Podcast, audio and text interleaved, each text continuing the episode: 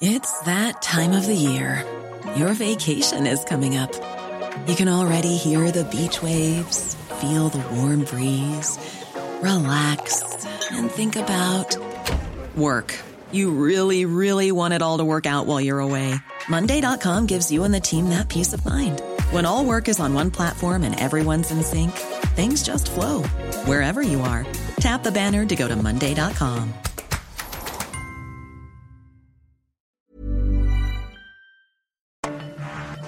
Cada noche, los expertos se reúnen para debatir los temas que hacen historia en una mesa de análisis distinta. Aquí las entrevistas con los personajes y líderes de opinión, junto al análisis profundo de los temas trascendentes. Alfredo Ceja conduce un programa de Frente en Jalisco por el 100.3 de FM. Iniciamos.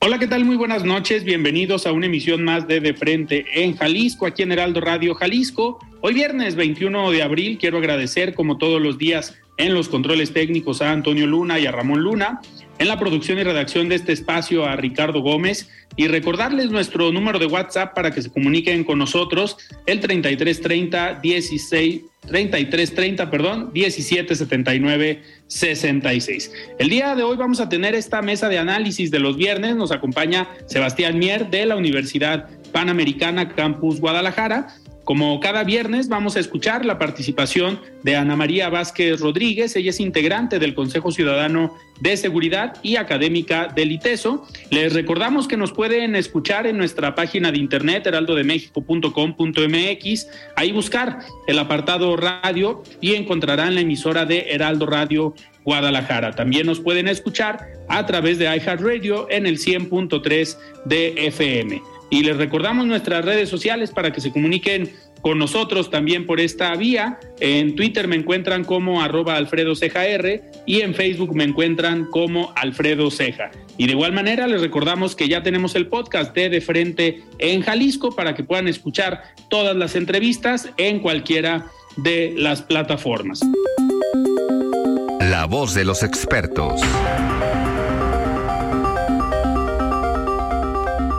Muy bien, pues arrancamos esta mesa de análisis de los viernes con Sebastián Mier. Estimado Sebastián, ¿cómo estás? Buenas noches. Buenas noches, Alfredo. Muy bien, feliz de estar, de volver a este espacio, como todos los viernes. Muy bien, Sebastián, pues fue una semana muy complicada, fue una semana con muchísimos temas, temas creo yo importantes, trascendentales para la democracia de nuestro país, pero sobre todo importantes para la ciudadanía, para toda la gente que nos está escuchando, pues que son temas que nos deben importar, que nos deben interesar y pues vamos a, platicar. Primero me gustaría hablar del caso del Instituto Nacional de Acceso a la Información Pública, del INAI, y toda esta polémica que se ha generado desde el Senado de la República eh, con la falta de los nombramientos de los comisionados pero ya lo decíamos sobre esta conversación del secretario de Gobernación con los senadores de Morena, pues donde dan a entender que les conviene más que el INAI no opere, que esté inoperante, que no se nombren a los comisionados para que no pueda haber una decisión de eh, pues obligar a una autoridad a entregar información y casualmente vamos a, vamos a platicarlo con otro de los temas que estaremos analizando más, más adelante, como es el caso de los viajes del secretario de la Defensa Nacional. Pero Sebastián, el tema del INAI, a ver, ¿consideras tú que el INAI no sirve para nada, así como lo dijo el presidente en estos días en la mañanera? Ah, claro que no. Este, el, el, discurso eh, desde el Ejecutivo siempre mantiene una tendencia en contra de los institutos autónomos, ¿no? Lo vimos con el caso del Instituto Nacional Electoral, ahora con el caso del INAI, y sigue con una propuesta que plantea eliminar alrededor de 13, 15 institutos autónomos eh, más. ¿Qué, qué, qué se puede sacar de este tema? Pues que el presidente, la, los, la gente en el, en el gobierno, ¿no? el partido en el poder, le tiene miedo a un instituto que tiene la capacidad de rendir cuentas, ¿no? claro. de, presentar los contratos de ahora me voy a acuñar la frase de decir quién es quién en los contratos. quién es quién en los contratos y eso, eh, después de todo lo que ha salido, pues ha sido muy perjudicial. Hay que, estar muy atentos en el tema del INAI porque hasta la fecha sigue inoperante. Entonces, no sabemos, no sabemos en, en este tiempo pues lo que esté saliendo, ¿no? Todos los días hay un contrato nuevo, el gobierno licita una obra pública eh, de manera diaria, ¿no? Entonces, el, el, instituto es necesario para el pleno funcionamiento de un Estado democrático. Totalmente. Ahorita que, que lo comentas, pues a ver, la transparencia se ha convertido en uno de los pilares de la democracia.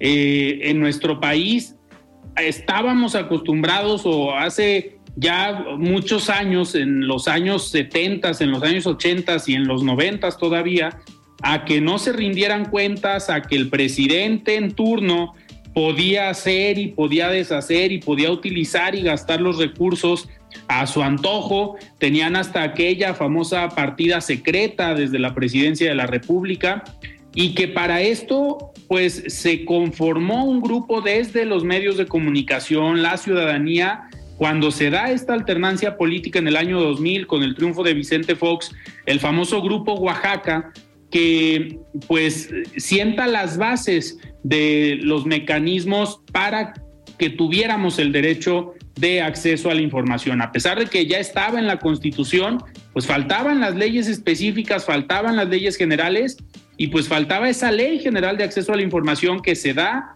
a principios de los años 2000 y da pie a la creación del Instituto Federal de Acceso a la Información, en aquel momento el IFAI, hoy el INAI, pero que hemos transcurrido en estos 20 años de estas dos instituciones, eh, pues mejorando en materia de transparencia, mejorando las instituciones, las leyes.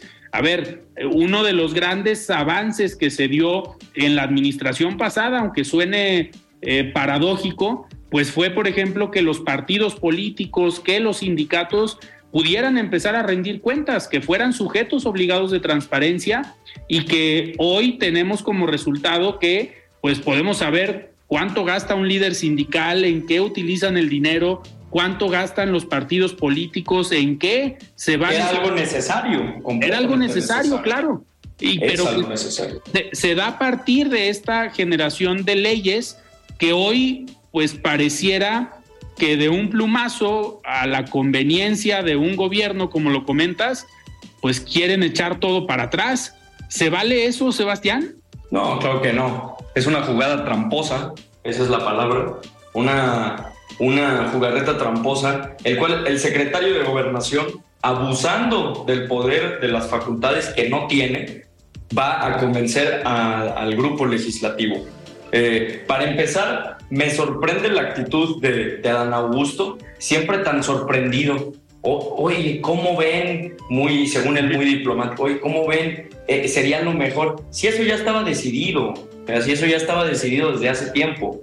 Entonces, no juguemos al, abogado del diablo y hablemos las cosas con claridad. Si bien el INAI, como lo comentabas en, en administraciones pasadas, específicamente en, el, en el sexenio de Enrique Peña Nieto, eh, creó o bueno, impulsó estas leyes, la, la, llamada 3 de 3, también tuvo, tuvo su lado negativo. Eh, gracias al INAI se supo el escándalo, bueno, al INAI y a la investigación periodística eh, de Carmen Aristegui, se llegó a, a, saber el escándalo de, de, la Casa de la Gaviota, ¿no? De, de, de la ex primera dama. Entonces, tiene esta parte que los políticos consideran negativa, que es la parte de que no quieren que alguien nos esté revisando, y tiene esta parte positiva para la, para la ciudadanía completamente, que es saber qué se está haciendo con sus impuestos, con su dinero, que es dinero de todos. Totalmente. Digo, y hoy nos damos cuenta por otros mecanismos, pues que parte del dinero de todos se está yendo en viajes a Nueva York, viajes a Italia, que vamos a hablar más adelante de este tema. Que, podríamos hablar de una vez, ¿eh? Viajecitos, pues chicos viajecitos. vamos entrándole a este tema. A ver, a ver, por, digo, y tiene, tiene mucha relación, porque al final al presidente le cae bien este contexto en el que el INAI está inoperante, que no tiene los comisionados para poder generar una votación, porque al final, si se filtra esta información por los Guacamaya Leaks de los viajes del secretario y su familia, gastando pues cantidades bastante fuertes en hoteles, en aviones, en restaurantes, pues si bien esa información se filtra, pues alguien puede tener la, la, capacidad de hacer una solicitud de información por medio de la Plataforma Nacional de Transparencia y solicitar esa información de manera oficial. ¿Qué pasaría si la Secretaría de la Defensa Nacional o el sujeto obligado de generar esa información no la entrega? Ahí es donde entra el INAI, donde decide ya sea sancionar u obligar o invitar a la autoridad a que proporcione la información. ¿Qué pasa si no está completo el pleno? No se puede dar esa votación, no se puede tomar esa decisión y pareciera que cae en el momento preciso y en una necesidad del gobierno federal para decir, pues ahorita nos conviene más que el INAI no opere. Pero, Sebastián, un gobierno que su discurso de campaña, su discurso durante la administración ha sido la austeridad y ha sido que se preocupa por las clases más vulnerables, que se preocupa por las personas de menos recursos. ¿Se vale que un funcionario público, su familia, viaje de esta manera? ¿Y se vale que con recursos públicos viaje la familia de alguien que trabaja en gobierno? Pues era era de lo que se, se quejaban ¿no? en, sí. en gobiernos anteriores, los lujos que, que, el, gobierno tiene, principalmente ahora, pues el poder que tiene la milicia en el país es alarmante, sinceramente, son prácticamente intocables, están en una cadena de mando muy superior, el, el, poder militar, y lo peligroso, lo que se, se, se platica, lo que filosóficamente se habla es que el hecho de, darle tanto poder a las facciones militares eh, es contraproducente porque en un futuro va a ser muy difícil quitarles ese poder, ¿no? Eh, ¿Qué pasa? Ahorita lo comentabas bien, que les queda como anillo al dedo este tema de que el INAI esté inoperante, pero no, no, no, no se apure, que no se apure la ciudadanía, porque aún así eh, se sabe lo que está pasando, porque aún así las cosas salen a relucir por periodistas, por investigaciones, por gente preocupada, por gente adentro del gobierno que ve lo que está pasando y hace públicos estos contratos. Como lo diría mi abuelita, el, hecho de estar aquí en la radio no me permite usar ese léxico, pero el, excremento flota, el excremento flota, siempre flotará. Entonces, que no se espanten eh, que aunque esté inoperante el INAI, sigan saliendo sus trapitos a relucir. ¿no? Quiero, no sé si me, si me dé chance, porque ahora sí vengo con datos. A ver. De, los datos, datos, ¿no? El presupuesto, vamos a hablar nada más de un viaje, que fue el viaje a Italia, de, la familia de, del, de Luis Crescencio Sandoval, el secretario de la Defensa, solo por hospedaje y transporte, sin incluir comidas ni compras adicionales. El viaje a Italia tuvo un costo de 2.431.000 pesos de los cuales 1.684.000 fueron para hospedarse en hoteles.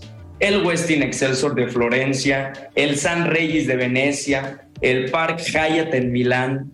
Para ponerlo en números simples, se gastaron con cargo al erario público 173.600 pesos cada día de los 14 días que, que duró el viaje. A eso súmenle el, costo de los vuelos Ciudad de México-París, eh, París-Roma, Milán-París y después a Ciudad de México.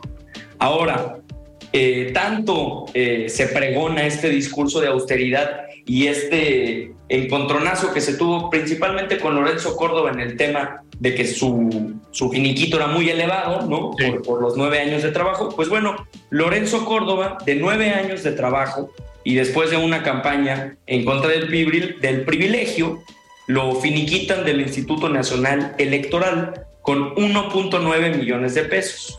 Pues bueno, en 14 días, el secretario general de la Defensa gastó 2.4 millones de pesos. Y como diría el presidente, ¿y qué tiene? Pues sí que tiene, ¿no? A ver, esa frase del, presidente. ¿Y qué tiene? ¿Cómo que qué, tiene? A ver, eh, a ver, es incongruencia pura, Sebastián.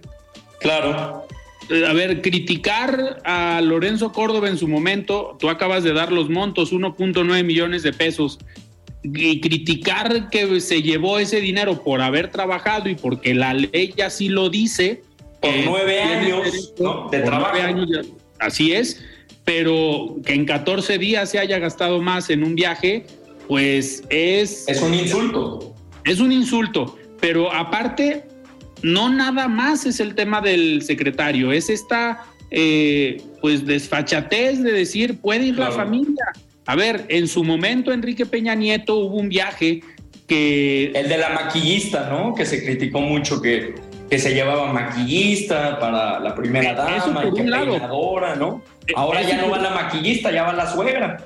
Claro, y e-, ese por un lado, pero al final, no sé si te recuerdes, un viaje que hicieron a Reino Unido para un encuentro con la reina Isabel, en su momento que criticaron y crucificaron a Enrique Peña Nieto porque llevó a sus hijos y llevó a sus a las hijas de su entonces esposa y se lo acabaron. Y era una visita de estado y era su familia directa. Pero acá no es ni visita de estado es un viaje pareciera de trabajo pero más de placer porque pues al final algunos iban de vacaciones yo creo.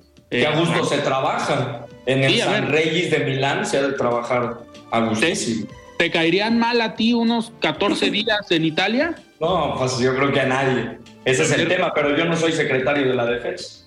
Así es, y aparte, a ver, esa, esa incongruencia con la que se habló, se criticó, se juzgó a los anteriores, pero aparte decir que tú ibas a hacer las cosas diferentes y que hoy llegues y porque se filtró, nos enteremos de este tipo de acciones, de este tipo de actuar por parte de los funcionarios públicos, a ver, es indignante y no basta decir que diga el presidente, no, pues no soy yo, yo no viajo. Sí, a ver, el presidente no viaja porque no le gusta, porque no sabe a lo mejor hablar otro idioma, porque se siente tal vez inseguro de estar eh, en reuniones con líderes y jefes de Estado. No es su área, no es, no, no, es su área de experiencia, no, no se siente cómodo.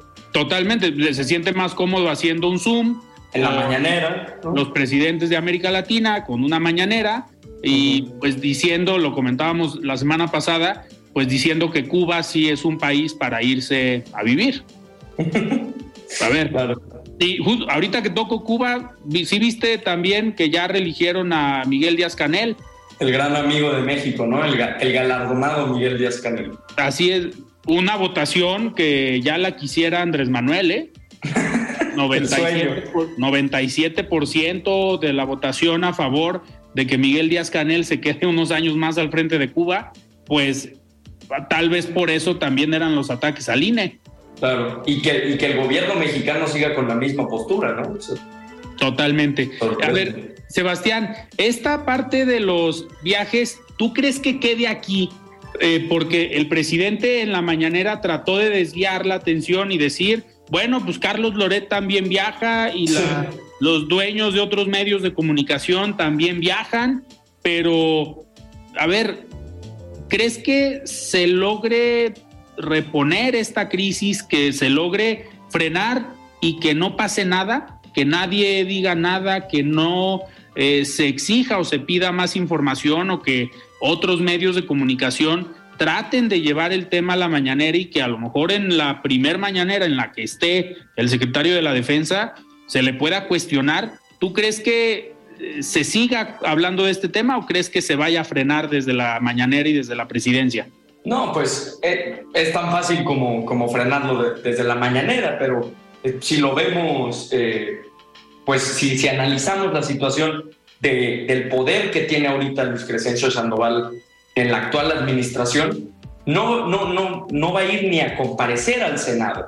Y cuando en su momento fue a comparecer al Senado junto, junto al comandante Ojeda de la Marina, eh, para, pues sí, para, para rendirle cuentas a la ciudadanía, que eso es el Palacio Legislativo, eh, representado por los diputados y por los senadores, ¿no? De diferentes eh, facciones, de diferentes partidos, no habló, se quedó callado. Entonces, dejó, que el secretario de Marina hablara un poquito más. Sí, o sea, qué, qué, qué, qué miedo o, qué, este, o qué eh, escosor podría tener Luis Crescencio Sandoval acerca de este tema cuando va al Senado y no habla y el presidente desde la mañanera lo defiende. Pues está dormido en sus laureles completamente, disfrutando de, de ser el general más viajero de la historia. Totalmente. Y que a él también, pues lo cubre el velo presidencial, esa frase que ya, que, ya, se ha hecho famosa de parte de... ahí vamos, ahí vamos, ya la queremos patentar. Este, para la gente que es nueva escucha, el velo presidencial es el, el, aquí no pasa nada, yo digo que, que todo está bien y a otra cosa mariposa, ¿no? Aquí no hay corrupción. Eh, habla de, la facilidad que tiene el presidente para marcar la agenda política ¿no? del país. Para marcar la agenda y para superar una crisis con otra crisis y después con otra crisis y así llevar pues, la hazaña de crisis, ¿no? Crisis tras crisis tras crisis. Así es, así, así ha pasado esta administración, estos cinco años de gobierno, pues ya nos acostumbramos a eso. A ver, ya no se habla de los migrantes que fallecieron en Ciudad Juárez. Eh, pues el delegado del Instituto Nacional de Migración, pues sí, ya está con orden de aprehensión, pero el director del Instituto Nacional de Migración fue citado a declarar, pero hasta ahí otro que le alcanzó y le sigue alcanzando el velo presidencial. Pues es sorprendente que hay una crisis hace un mes donde todos nos indignamos, donde todos eh, pues nos sorprendimos de lo que había pasado y hoy ya estemos hablando de los viajes del secretario, pero ya casi nadie esté hablando de lo que pasó, por ejemplo, en Ciudad Juárez. A eso vamos, crisis tras crisis y una crisis supera la anterior, se va olvidando y ya nadie habla de ello. Y los cuerpos de los mineros que siguen flotando, ¿no? Todo el Sí, a ver. Crisis tras crisis tras crisis, inseguridad, todos los fines de semana superando los 250 homicidios dolosos en el país, que esas son cifras del gobierno federal. Sí. es, muy fácil si tienes eh, el templete para hacerlo, si tienes esta, eh, pues sí, esta oportunidad que, que te da eh, tu popularidad para tener un show matutino todos los días con preguntas a modo, es muy fácil cambiar así la agenda. Cambiar la agenda, la narrativa y no necesitar al INAI porque supuestamente la mañanera es un ejercicio de rendición de cuentas que es lo que menos tiene. Totalmente. Es una campaña. Así es, es una campaña permanente y pues ya se están preparando rumbo al 2024. Sebastián, tenemos que ir a un corte, pero antes vamos a escuchar el comentario de Ana María Vázquez Rodríguez. Ella es integrante del Consejo Ciudadano de Seguridad y académica del ITESO. Estimada Ana María, ¿cómo estás? Buenas noches. ¿Qué tal, Alfredo? Me da gusto saludarte a ti y a todas las personas que nos escuchan esta noche. El domingo pasado, un hombre y una adolescente embarazada, junto con el bebé que estaba a punto de nacer, murieron en Nuevo Laredo durante un ataque armado que se presume fue perpetrado por agentes de la Guardia Nacional. No han pasado ni dos meses de que militares mataron a balazos a un grupo de cinco muchachos que volvía a casa después de una noche de fiesta en la misma ciudad. La masacre de Nuevo Laredo, así la nombraron. O meses atrás, cuando en julio de 2022, en esa misma ciudad, un operativo militar dejó 12 muertos, luego de un enfrentamiento en que, sin ponderar el uso de la fuerza, el ejército disparó por, por igual al grupo y mató al menos a tres civiles que no eran parte de los agresores. Según el último informe de Amnistía Internacional, la Comisión Nacional de los Derechos Humanos acumuló en el último año 476 quejas contra la Guardia Nacional y 404 contra la Sedena en relación con múltiples violaciones al derecho internacional y los derechos humanos, entre ellos torturas, homicidios, desapariciones forzadas y detenciones arbitrarias. Además de las violaciones y crímenes de los casos comentados, la situación de impunidad se agrava pues los procesos de investigación, documentación y persecución asociados a ellos están plagados de omisiones que solo se pueden explicar por una razón, tan cruda como indignante y atroz. Los perpetradores son los mismos que los protectores. Las instituciones y autoridades encargadas de la seguridad y justicia no dan seguimiento a estos casos o son descuidados y rezagados porque resulta que a quienes van a investigar son a ellos mismos o alguna autoridad par. Otro rasgo común es que en estos casos y otros que hemos comentado con anterioridad, es la sociedad civil la que denuncia y documenta y la que difunde los hechos, exige que se aclaren y evidencia la desatención y falta de injusticia. Aunque no nos parezca deseable y más bien suene complicado, estos ejemplos demuestran que solo nosotros, en este contexto, informándonos, educándonos, preocupándonos y entendiendo los procedimientos y siendo ágiles y claros, podemos hacer un contrapeso al clima de impunidad e incertidumbre que nos rodea. Por supuesto que nos debemos alarmar por la aparente falta de control sobre la manera en la que estos efectivos, frecuentemente integrantes del Ejército o la Guardia Nacional, hacen uso de la fuerza que se les autoriza usar. Pero si algo nos toca hacer, y en estos casos está demostrado, es que frente al miedo y temor a ser expuestos por los medios o ser mirados mal por nuestros vecinos, debemos observar, denunciar, exigir, involucrarnos en entender los procesos legales y políticos asociados y con todo ello hacer cuerpo social y comunitario para contener la violencia y recuperar la convivencia pacífica, para protegernos y fortalecernos como sociedad. Es más difícil intimidar o desanimar a 20 o 100 que a uno. Muchas gracias por su atención. Soy Ana María Vázquez. Buen fin de semana. Siga con Alfredo Ceja y su análisis de frente en Jalisco por el Heraldo Radio 100.3. Mesa de análisis de frente en Jalisco con Alfredo Ceja. Continuamos. Muy bien, estamos de regreso aquí en De Frente en Jalisco, en esta mesa de análisis de los viernes con Sebastián Mier de la Universidad Panamericana Campus Guadalajara. Sebastián, a ver, otro de los temas que también ha generado mucha polémica, que ya llevábamos algunos, algunas semanas hablando de ello y algunos meses desde que se hizo la, la propuesta, ha sido desde un inicio la Guardia Nacional, la creación de este órgano, de este, de este grupo, digamos, este cuerpo policiaco, que tenía la intención inicialmente de combatir al crimen organizado, de generar una policía nacional cercana a la ciudadanía, pero que los partidos de oposición en su momento le dieron la confianza al presidente para decir, ok, vamos a votar a favor para que se cree la Guardia Nacional, pero la única condición era que el mando fuera civil. Aceptan, todos contentos, el mando iba a ser civil y resulta que años después se le hace muy fácil al presidente decir, pues el mando ya no va a ser civil porque la Guardia Nacional va a depender de la Secretaría de la Defensa Nacional.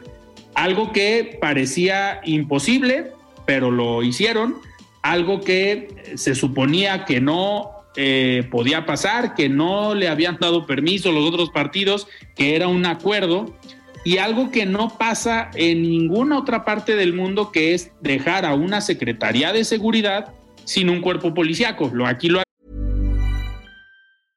Cool fact a crocodile can't stick out its tongue. Also, you can get health insurance for a month or just under a year in some states. United Healthcare short term insurance plans, underwritten by Golden Rule Insurance Company, offer flexible, budget friendly coverage for you. Learn more at uh1.com.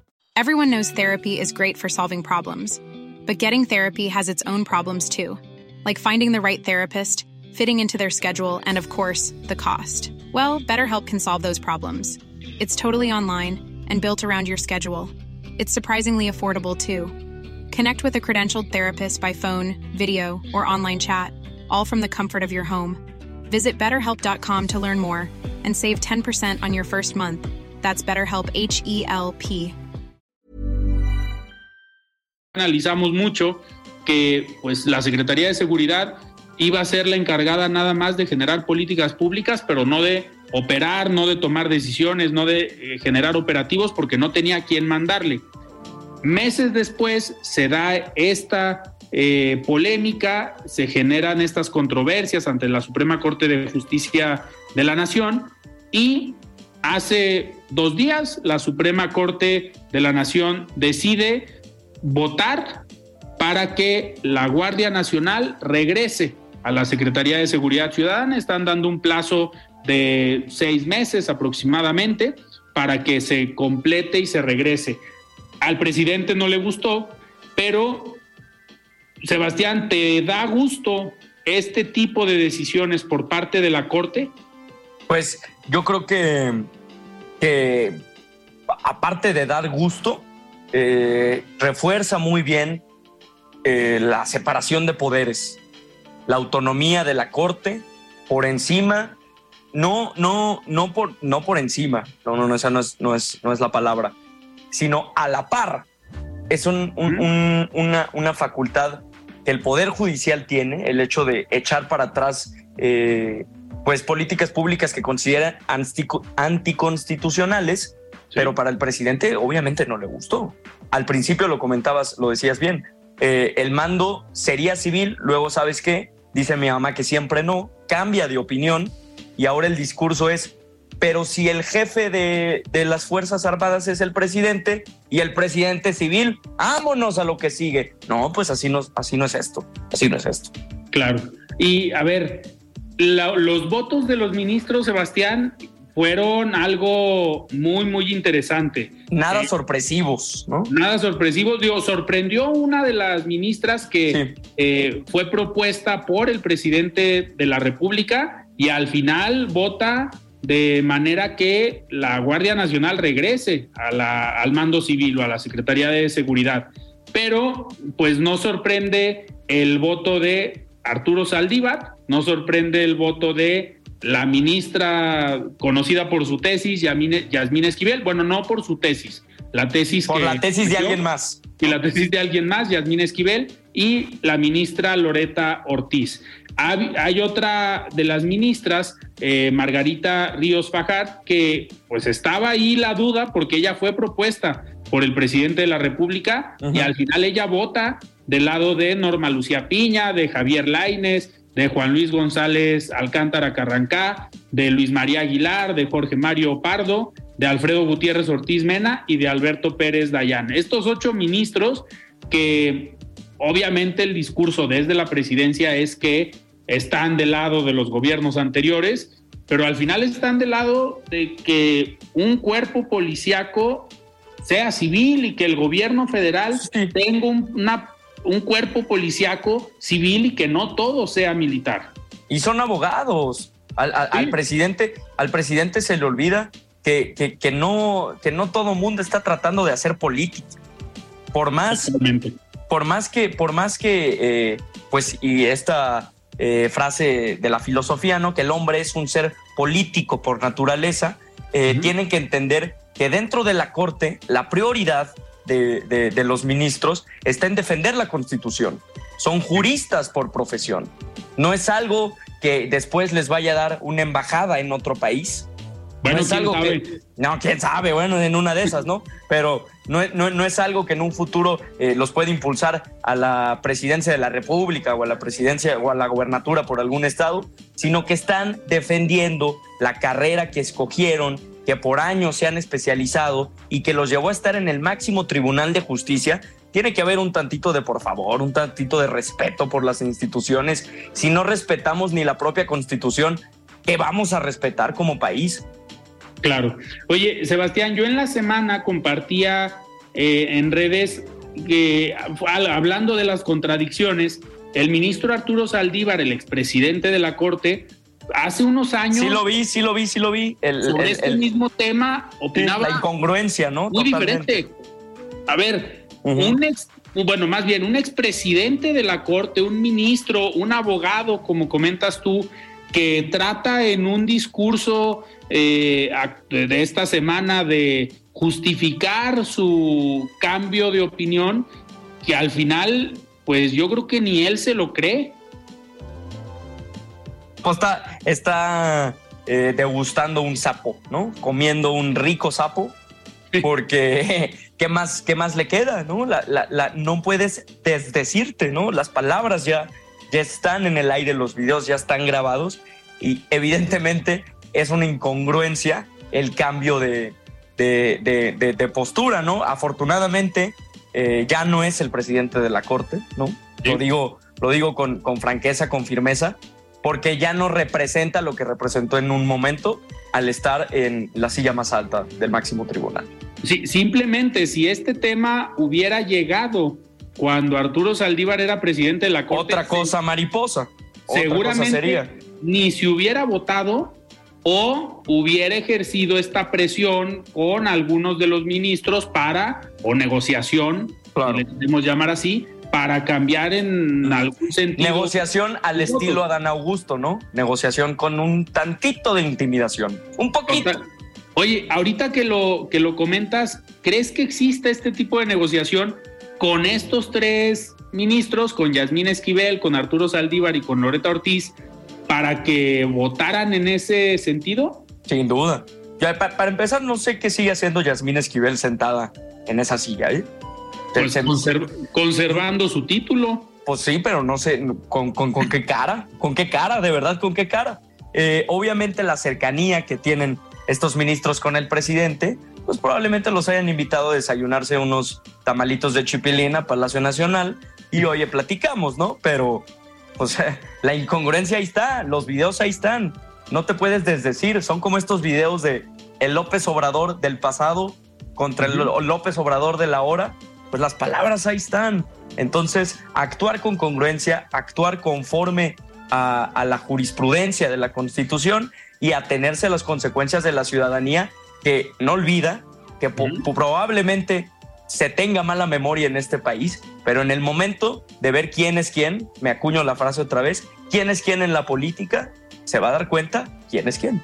Así es, y no serían los primeros ministros, cuando dejen de ser ministros, que puedan brincar a la esfera política. Digo, la, ah, exsecretaria de Gobernación, Olga, Sánchez. Cordero, fue ministra de la Suprema Corte, hoy senadora, eh, que al final no están peleados haber estado en un poder y que a lo mejor les interese en algunos años, eh, porque a ver, los tres son, digamos, tienen todavía años por recorrer, no son... No, y, y, Saldívar es TikToker y influencer, entonces ahí, mira, ya está agarrando votos.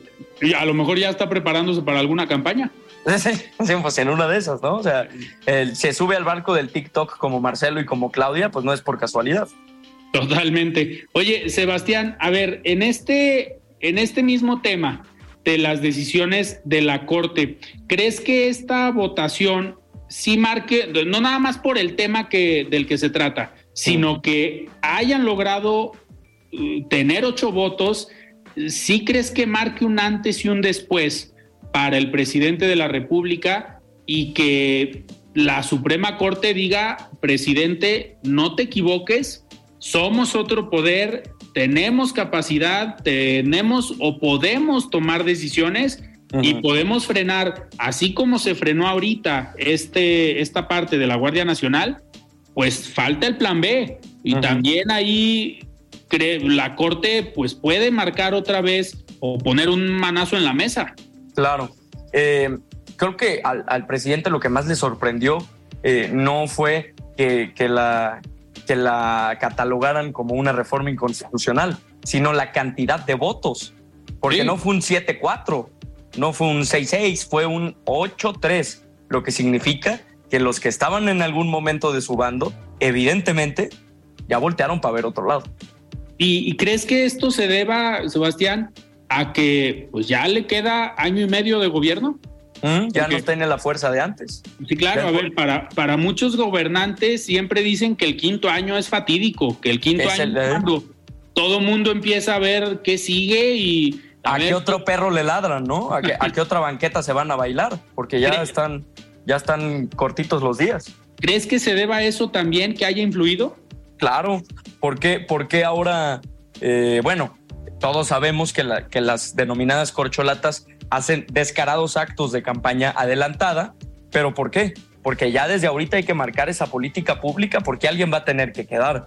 En cuanto al presidente, creo que un, un, golpe muy fuerte, muy, muy fuerte y del que no se habla mucho es cuando el presidente en el 2021 pierde la mayoría calificada.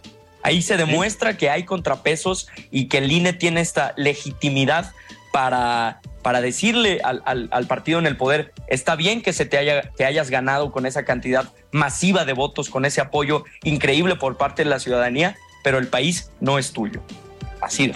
Así es, totalmente. Pues vamos, vamos a seguir muy atentos de todo este tema, porque al final tanto lo que pasa en el INAI, lo que pasa en la Suprema Corte, pues nos habla de sí una división de poderes, del respeto a los organismos autónomos, pero al final todo va ligado a un tema esencial que es la democracia de nuestro país y que la democracia, las elecciones, el INE, pues han demostrado que es un tema que le importa a la ciudadanía. Ya vimos las marchas, aquellas en defensa del INE.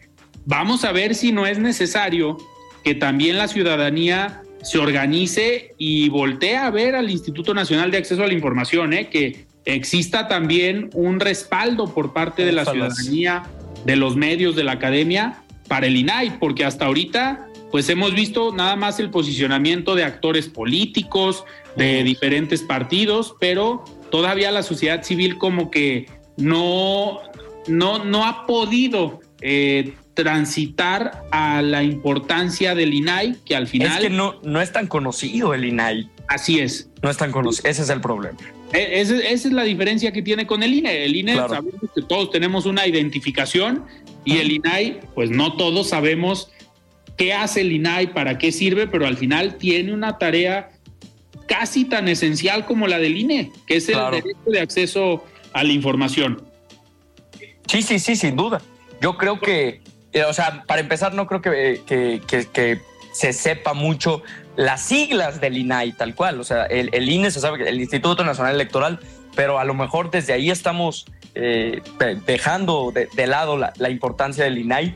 Eh, veo muy difícil que la denominada marea rosa, ¿no? que, que desencadenó esta movilización masiva a favor del INE, adopte al INAI como un estandarte. Probablemente como lo decías, los actores políticos eh, utilicen la batalla ahorita por la inoperancia del INAI para subir peldaños o bajarlos, ¿no? En su defecto, en la escalera política.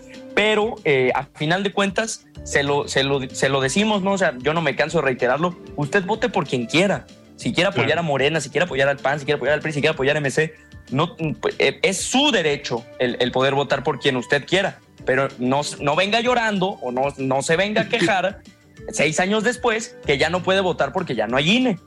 Claro, ¿no? Totalmente. Oye, Sebastián, a ver, nos quedan todavía unos minutos y algo que hemos tratado también en esta mesa de los viernes, en su momento fue de las promesas incumplidas, de todo lo que se dijo que eh, se iba a hacer eh, cuando estaban en campaña en 2018 y pues nos sorprendieron el día de ayer, el presidente de la República, justo a esta misma hora, eh, con el anuncio de que se vendió o se ya por fin. un contrato de compraventa del avión presidencial.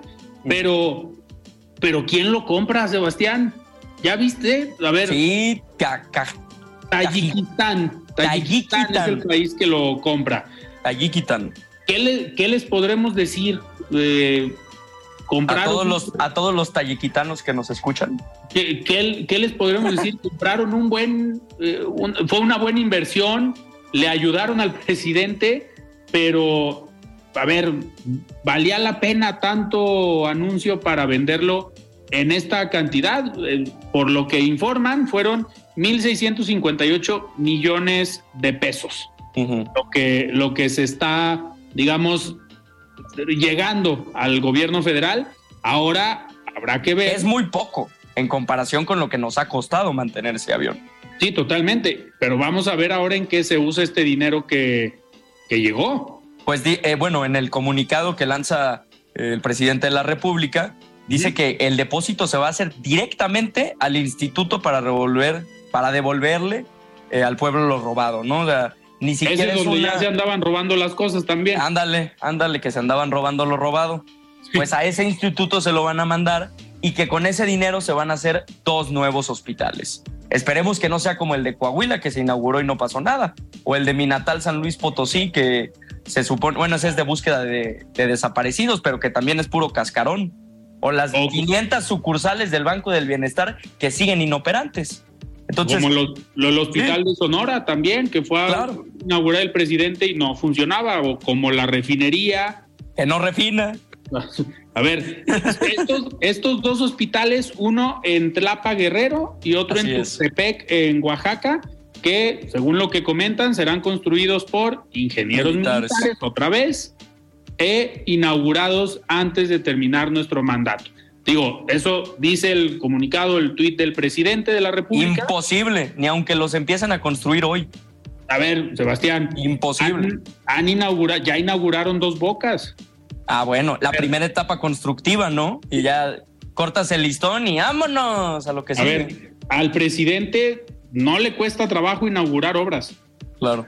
Porque el que las inaugure no significa que estén funcionando. A ver, estos dos hospitales puede ser un mostrador, puertas, ventanas. El cascarón, ¿no? El puro cascarón. Sin nada adentro. A ver, si va a ser una inauguración así, eh, pues ojalá y no.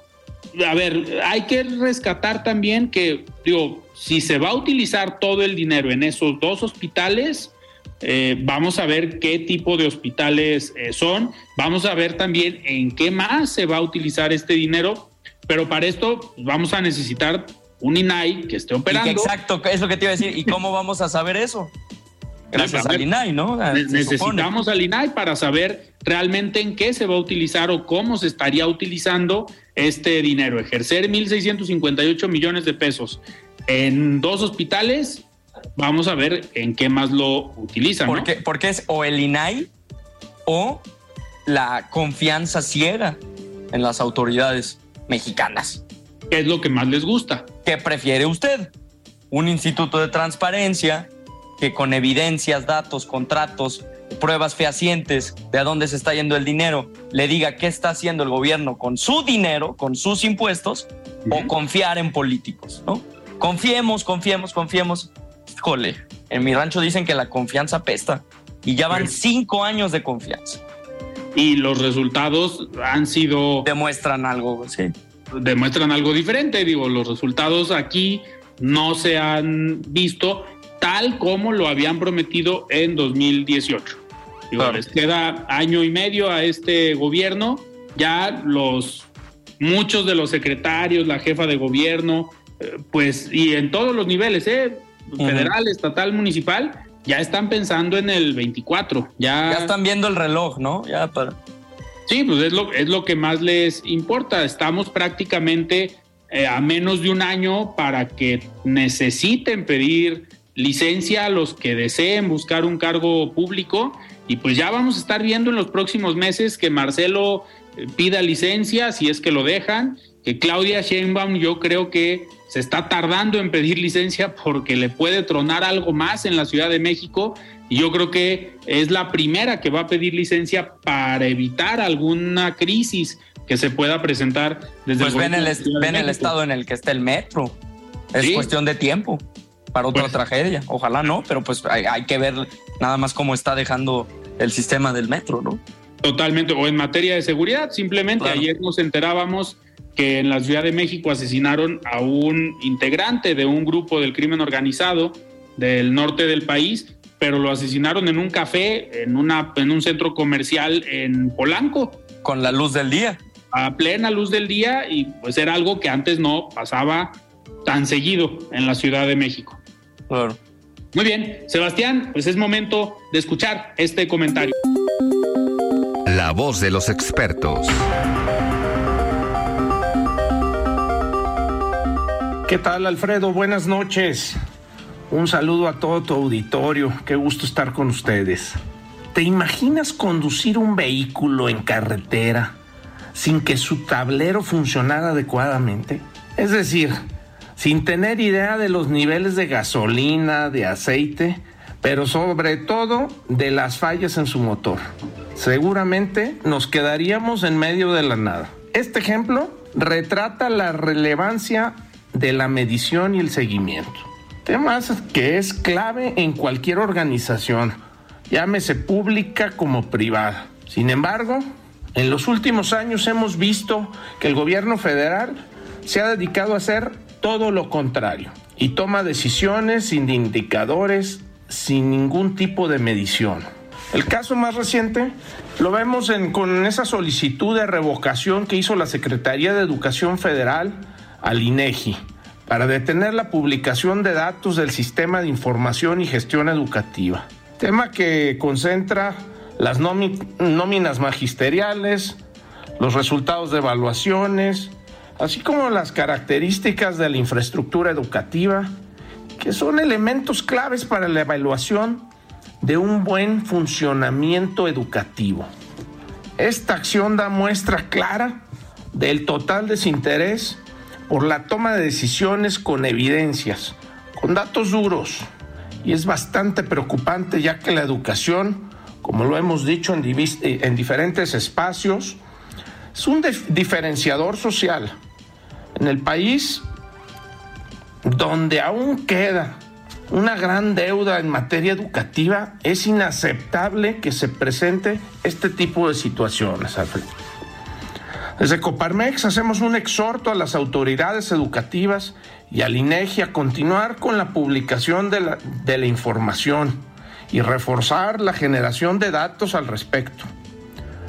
Para la empresa es de gran valor reforzar la educación y las habilidades más aún en un momento clave como lo es este periodo post-pandemia, en donde identificamos que hay muchas de las habilidades requeridas han cambiado y en donde el sistema educativo juega un papel fundamental.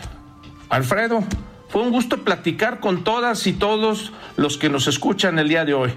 Les comparto que mis redes sociales, donde pueden conocer todas las acciones que hemos estado promoviendo en materia educativa, así como en otros temas, para convertir a la empresa en vehículo de cambio, son las siguientes. En Facebook y en Twitter me, me pueden encontrar como Raúl Flores López. Les deseo que tengan un excelente fin de semana.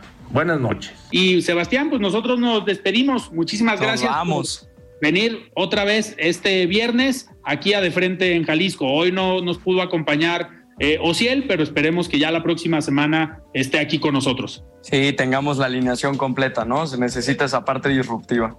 Eh, muchas, muchas, muchas gracias. Ya saben que para mí siempre venir acá a hablar de lo que pasa en el país, lo que pasa en el estado, siempre es un goce, es un gusto. Nos escuchamos el siguiente viernes. Buenas noches, Alfredo y todo el público que nos escucha.